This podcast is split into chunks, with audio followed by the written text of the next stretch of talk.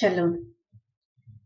Quiero recordar a mujeres muy valiosas en la escritura que por sus acciones el Eterno permitió que fueran mencionadas en su bendita palabra.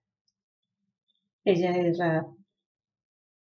En el capítulo primero del libro de Yehoshua, Josué, el Eterno encarga a este hombre para que dé inicio a la conquista de la tierra prometida, no sin antes prometerle que estaría con él y sabiendo que todo lo que la planta del pie del pueblo eterno, del eterno pisara sería de ellos. Y con esta promesa, Yehoshua envía dos espías para que reconozcan la tierra de Jericó. Miremos Josué, Yehoshua 2, 1 al 3. Fueron pues y entraron en la casa de una ramera que se llamaba Raab, y allí se hospedaron. Y se le dio aviso al rey de Jericó diciendo, He aquí, unos hombres de los hijos de Israel han venido esta noche para reconocer la tierra. Entonces el rey de Jericó mandó decir a Raab, saca a los hombres que han venido a ti, que han entrado en tu casa, porque han venido para reconocer la tierra. En este pasaje podemos ver que no era desconocido que había hombres que estaban explorando la tierra. Y además, el rey sabía que estaban en la casa de Raab. Sin embargo, detallemos lo que dice esta mujer ante la pregunta de su inesperada visita. Yehoshua 2, 4, 5. Pero la mujer había tomado a los dos hombres y los había escondido. Y dijo, sí, los hombres vinieron a mí, pero yo no sabía de dónde eran. Sucedió que a la hora de cerrar la puerta, al escurecer, los hombres salieron, no sé a dónde fueron. Id deprisa tras ellos, que los alcanzaréis. Pero ella los había hecho subir al terrado y los había escondido entre los tallos de lino que habían puesto en orden en el terrado. Sería bueno preguntarse por qué una mujer se expone de esta manera ocultando a hombres que no eran de su pueblo. Pero más impactante responder esta inquietud. Escuchemos su testimonio. Yehoshua 2, 8 al 14. Y antes que se acostaran, ella subió al terrado donde ellos estaban, y dijo a los hombres, Sé que el Eterno os ha dado la tierra, y que el terror vuestro ha caído sobre nosotros, y que todos los habitantes de la tierra se han acobardado ante vosotros, porque hemos oído cómo el Eterno secó el agua del mar de juncos, conocido como Mar Rojo, delante de vosotros, cuando salisteis de Egipto, y de lo que hiciste a los reyes de los amorreos que estaban al otro lado del Jordán, a Seoc y a Oc, a quienes destruiste por completo. Y cuando los oímos, se acobardó nuestro corazón, no quedando ya valor en hombre alguno por causa de vosotros, porque el Eterno, vuestro Eloa, Él es Eloa arriba en los cielos y abajo en la tierra. Ahora pues, juradme por el Eterno, ya que os he tratado con bondad, que vosotros trataréis con bondad a la casa de mi Padre, y dadme una promesa segura que dejaréis vivir a mi padre, a mi madre, a mis hermanos y a mis hermanas, con todos los suyos, y que libraréis nuestras vidas de la muerte. Y los hombres le dijeron, nuestra vida responderá por nuestra vida, si no reveláis nuestro propósito. Y sucederá que cuando el Eterno nos dé la tierra, te trataremos con bondad y lealtad. Qué hermoso relato. Raab sabía con quién estaba hablando y había visto lo que Loa de Israel estaba haciendo con este pueblo. Por eso se tomó el tiempo para decirle a los espías lo que había en su corazón. Primero, ella hace una narración de lo que el Eterno hizo con su pueblo, el cruce del mar de juncos. Sabía de la destrucción de los reyes de Seob y Og. Confiesa que eló al Señor en los cielos y en la tierra. Pide la protección de su casa cuando entren a conquistar Jericó, a la cual ellos se comprometen a tratarla con bondad. También Raab informa a estos hombres que la tierra está aterrorizada por los hechos que han acontecido. Y finalmente Raab decide poner su confianza en el Eterno de Israel por mano de los hombres que exploraron o exploraban la tierra. Así continúan los acontecimientos. Yehoshua 2, 15 al 24. Entonces ella los hizo descender con una cuerda por la ventana, porque su casa estaba en la muralla de la ciudad y ella vivía en la muralla. Y les dijo, id a la región montañosa, no sea que los perseguidores os encuentren, y escondeos allí por tres días hasta que los perseguidores regresen. Entonces podéis seguir vuestro camino.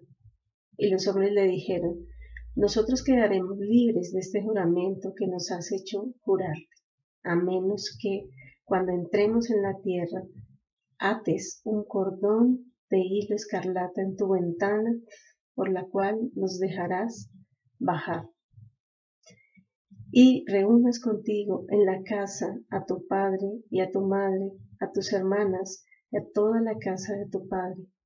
Y sucederá que cualquiera que salga a las puertas de la casa a la calle, su sangre caerá sobre su propia cabeza y quedaremos libres. Pero la sangre de cualquiera que esté en la casa contigo caerá sobre vuestra cabeza si alguien pone su mano sobre él. Pero si divulgas nuestro propósito, quedaremos libres del juramento que nos has hecho jurar. Y ella respondió, conforme a vuestras palabras, así sea. Y los envió y se fueron y ella ató el cordón escarlata a la ventana. Hasta aquí Raab y los hombres que escondió se entregan una promesa de lealtad.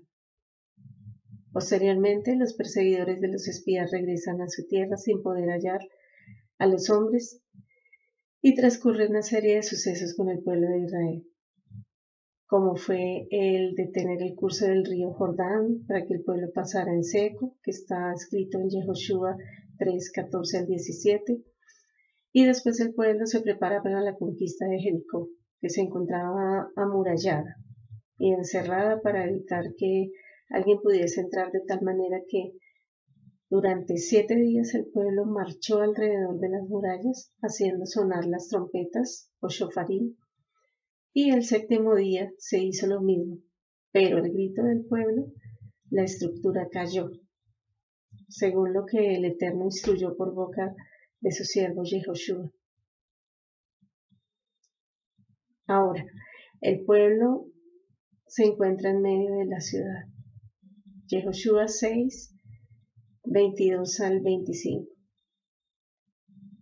Pero Yehoshua dijo a los dos hombres que, que habían reconocido la tierra, entrar a la casa de la ramera y sacar de allí a la mujer y todo lo que posea, tal como se lo jurasteis. Entraron pues los jóvenes espías y sacaron a Raab, a su padre, a su madre, a sus hermanos y a todo lo que poseía.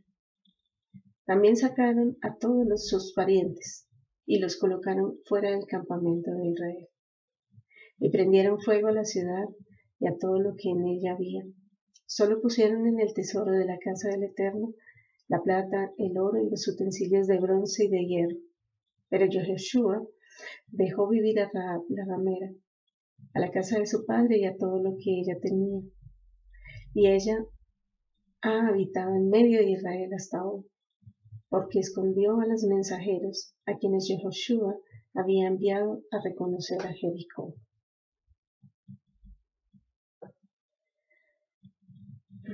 Esta historia Es fascinante y podemos ver la misericordia del Eterno ante la fe de una mujer, que a la vista de cualquiera de nosotros es muy probable que no lo fuera, no solo por su oficio, sino también por no pertenecer al pueblo del Eterno. Pero nuestro Padre Celestial no ve lo que el ser humano común ve, porque sencillamente Él sí puede mirar el corazón de los hombres y sus intenciones. Ciertamente Raab estaba proclamando a viva voz que el Eterno es el Señor de los cielos y la tierra. Ella había creído en sus obras. Por eso esta mujer es nombrada en Hebreos 11:31. Por la fe, Raab, la ramera, no pereció juntamente con los desobedientes, habiendo recibido a los espías en Shalom, en paz. Jacob, Santiago 2:25. De la misma manera, no fue la ramera, Raab, también justificada por las obras, recibió a mensajeros y los envió por otro camino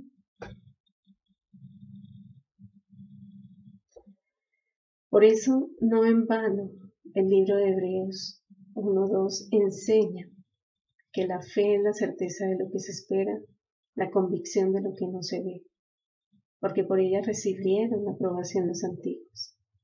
Y este es el caso de Ra. De hecho, ella hace parte de la genealogía de Yeshua, nuestro Mesías.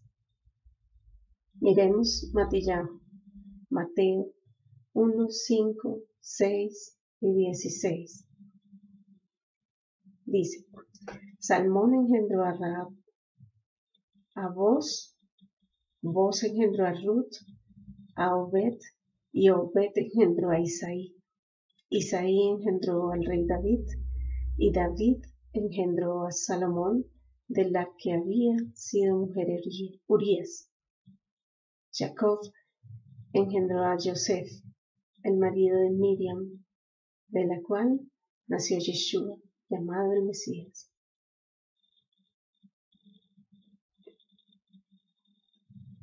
Ra merece ser observada no solo por su fe, sino por la provisión de salvación a su familia, la continuación de su descendencia con honor y el favor del Eterno reluciendo como una señal en su ventana tal como la sangre puesta en los dinteles de la casa del pueblo de Israel antes de salir de Misraim, de Egipto. También como señal de vida y redención futura para un pueblo que vivía en esclavitud y necesitaba encontrarse con su Creador. Como muchos de nosotros necesitamos de su abrazo. Por todo esto, nosotros también teniendo alrededor nuestra tan grande nube de testigos, desprendiéndonos de todo peso y del pecado que nos persigue. Corramos con paciencia la carrera que nos ha sido puesta delante, fijando nuestros ojos en Yeshua, autor y máximo exponente de la fe, que obedece, la cual, por gozo, puesto delante de sí, soportó el dolor del madero menospreciando la vergüenza pública a la que fue expuesto, y ha sido sentado a la diestra del trono de Lord. Shalom. El Eterno te bendiga.